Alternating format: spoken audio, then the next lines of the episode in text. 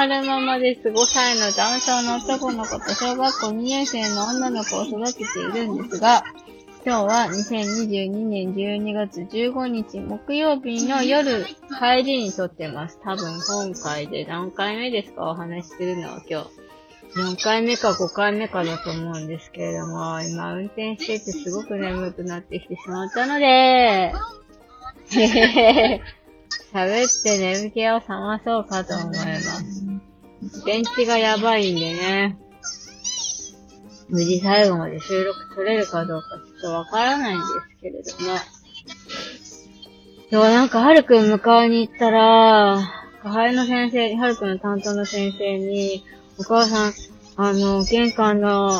張り紙ご覧になってるからご存知かと思うんですけれども、うんと、〇〇先生、今月でお辞めになるんですよって言われて、え？と思って、そのね、誰か、どなたかの先生が今月中に、えー、勝手ながら退職しますみたいな、ね、お手紙書いてあったのは知ってたんですよ。えー、先生退職されるんだ、ふーんなって適当に 適当に流してたんですけど、よくよく聞いたら、あの、何度かね、スタイフで、この配信でも話している、えー、以前、特別支援学校の校長先生なんかを経験された先生が、なんちゃら、なんちゃらアドバイザーみたいな肩書きでうちの園にいたんですけど、その先生がね、今月、あの、思って退職されてしまうんですって。で、理由は書かれてなかったんですけど、ここ最近ね、ずーっと見てなかったし、先生大丈夫かな？最初悪いのかな？と思って、ちょっ心配してるんですが、なんか、1年9ヶ月いたんですって、うちの園に。なんか本当に、えー、なんか嵐のように過ぎ去った日々でしたけれども、うん、その先生がいてくれたから、一緒にね、特別支援学校2校しか見学行けてないけど、行けたし、その先生がいたから、えっと、なんていうのかな、丁寧に見学させていただいたっていうか、顔、はるくんのね、顔を、えー、その学校に売ることができたので、それは、それはすごく、いい経験だったなって思いました。もし、佐野先生いなかったら、自分で特別支援学校の方にコンタクト取って、見学しに行かないといけなかったので、と、おそらくね、先生方の対応なんかも変わってたと思うんですよ。うん。でも、サム先生がいてくれたから、ああ、なんか、うん、なんだ、特別扱いっていう言い方もおかしいけれども、まあ、うん。まあ普通のことはちょっと違うような扱い方をしていただけたのじゃない救急車かな？救急車じゃないあれ。あのピカピカは。パトカーじゃないんだよ。救急車だ。救急車だよ、みんな。ね。早く見て、救急車。みんな通してあげて。ねえ、だいぶ慣れましたけど、救急車の音を聞くと時々、昔はね、ドキドキしましたね。あ昔、歯医者で働いてた時にお父さんが救急車で運ばれたんです。お母さんから電話がかかってきて、仕事中に、もう終わるかなぐらいの時に、着替えてる時に電話かかってきて、電話出たら、電話口、電話先の方で救急車のストップするんですよね。え、どうしたのって言ったら、お父さん体調を崩して悪くなっちゃって、今救急車に来てって、で、慌てて、病院に向かったのを覚えてますね。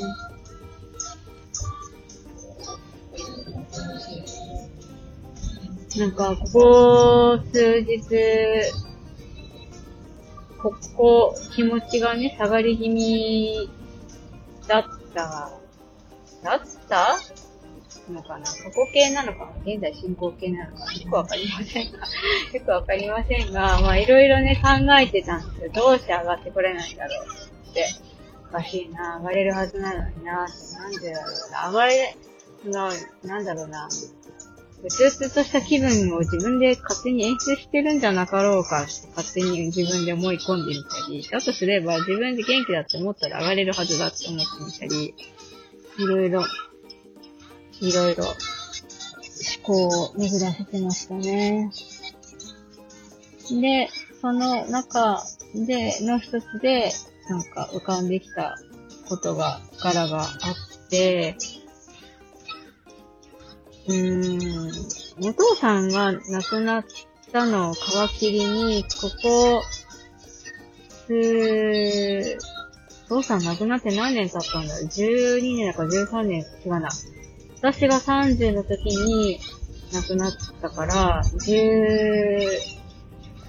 14年か。お父さんが亡くなってから14年経つんですけど、この14年間、次々に、えー、親戚がね、亡くなって生きてるんですよ。まあそういう世代、年頃だと思うんですけど、皆さんは、その自分の身内が亡くなった時に、どういう風な感情の処理の仕方をしてるのかはわからないんですが、私の場合は、なんだろうな。お母さんが先に塞ぎ込んじゃったから、お父さん亡くなってショックだったけど、うーん、その悲しさを表に出したりはしてなかったさ、そう、さ、出したりはしてなかったんですよね。お母さんと一緒に沈んじゃうとダメだったから、お母さんのお尻を叩きながら毎日過ごしてたんですよ。もうこう、お父さんの葬式の時も、お母さんが寝込んじゃって使い物にならなくなったから、あのー、お父さんのね、知り合いはお母さんしかわからないんだから、あの、せめてね、お葬式の時だけでもしっかりしてくれって言って、ひどい、ひどい娘ですよね。そう。せめてお葬式の時だけでもしっかりしてくれって言って、叩き起こして、なん。とか、お葬式過ごしたり。で、なん。でしょうね。塞ぎ込ん。でるお母さん。を無理やり外に連れ出して、ずっと家の中にいるからうつうつするんだよ。ドライブ行こうって言ってドライブ行ったりとか、いろいろやってたような気がします。本当はね、自分も寂しいし、辛かったはずなんですけど、そんなこともあったなと思いましたね。本当は、どうなんですよね。でもほん、うーん、どうなんだろう。どうなんだろうね。そ うそう、本当は、その、親に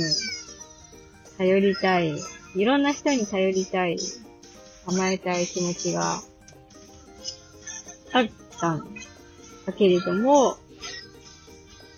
お姉ちゃんなんだからしっかりしろって言われてきたのもあったし、お父さんが亡くなるってなった時ショックだった。癌だって分かった時にショックだったっていうのもあるけど、まあ長女だからしっかりしないと。お父さんが胃がんで苦しんでるんだから、お父さんの前で苦しんだらお父さんが余計に悲しむからダメだ。強く強く洗わなきゃとか、おじいちゃんが亡くなる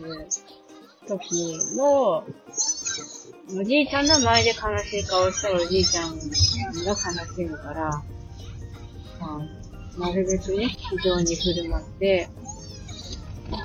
見たりとか。で、もう、俺は、俺はもうダメだ、みたいなことをおじいちゃんが言ってたから、そんなことないおじいちゃん、病は気からだから、大丈夫だって退院できるから、ほら、新聞読んであげるから、か言って新聞読んだりとか。ね。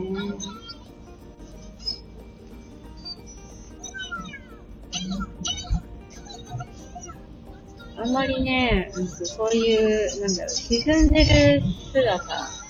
とかを、うん受け止めるのが上手じゃないんですよ、うちの夫は。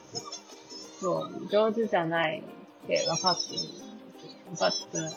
分かって、分かってて一緒になったんですけど、でもやっぱり、とはいえね、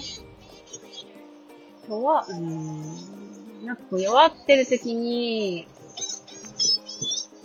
うーん、大丈夫って言ってくれる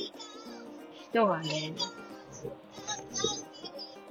減って、減ってきてしまっているような気がして寂しいのかなどうなんだろう。なんか、うん、すごいちっちゃい頃の話ですけどね、ちっちゃい頃に、えーお友達と遊んでて、怪我した時に、どっか、その、個人病院ではわからないような何かがあるのかもしれないってことになったのかどうかわかんないんですけど、ちょっと大きい総合病院に行って、CT 取ったり、レントゲン取ったりしたことがあったんですよ。そういう時は必ず、あの、おじいちゃんが駆けつけてきてくれたなとか、そういう、なんかね、心配してくれる存在が近くにいるっていうのは、すごく心のね、支えになるんですよね。心配してくれてる、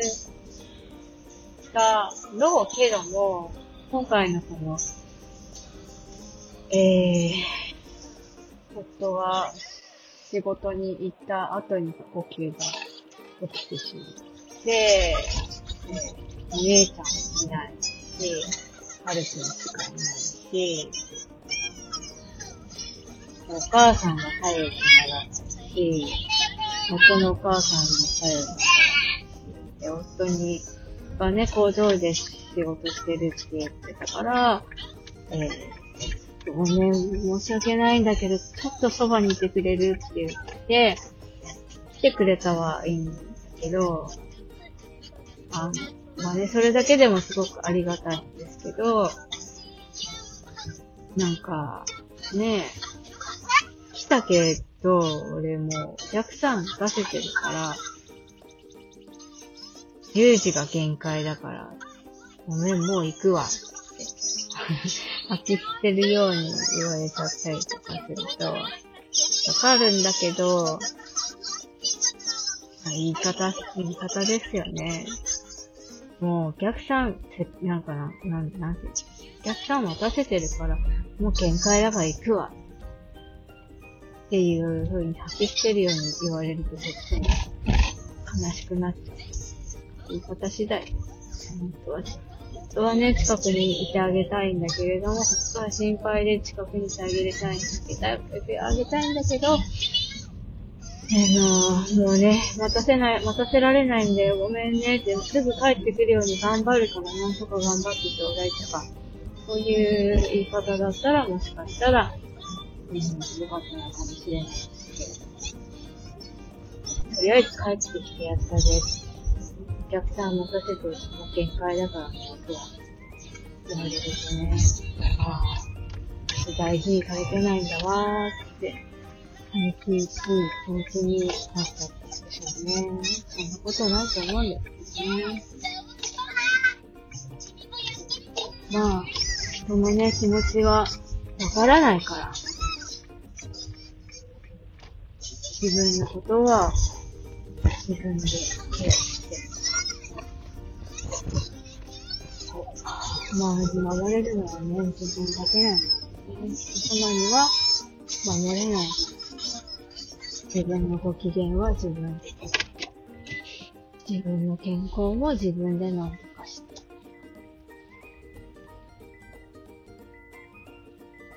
そういうものなのだと、甘えるなと。わおいうことなのかな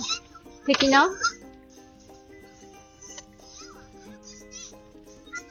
甘えれる人が羨ましいぜ。でもね、もうね、43歳ですからね、そうやって人様に甘えるような年頃じゃないんでしょうね。ね強くあれよってことなんでしょう。頑張りますそれでは、また。